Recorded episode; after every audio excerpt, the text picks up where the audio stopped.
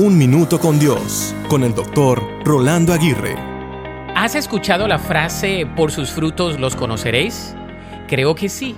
Algunos piensan que fue dicha por un filósofo, otros piensan que es un dicho común y otros apenas la acaban de escuchar. Sin embargo, muchos ignoran que esta frase fue compartida por Jesús. Lo que quiere comunicar es que las acciones mostrarán la verdad acerca de cada persona.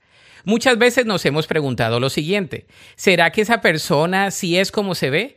¿Será que lo que se ve es lo que realmente es? Creo que todos nos hemos hecho esta pregunta o nos la han hecho a nosotros.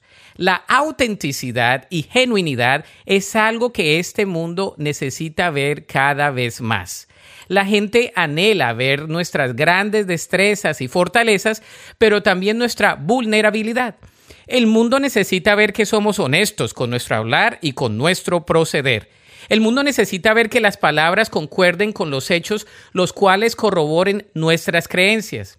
Hay cuatro tipos de personas. Los que tienen las creencias correctas, pero las acciones incorrectas. Los que tienen las creencias incorrectas, pero tratan de proceder correctamente.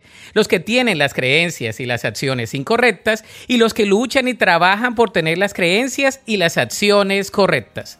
Así que deja que Dios obre en ti. Y aunque falles en repetidas ocasiones, Él te podrá restaurar. La Biblia dice en Mateo 7:20. Así que, por sus frutos los conoceréis.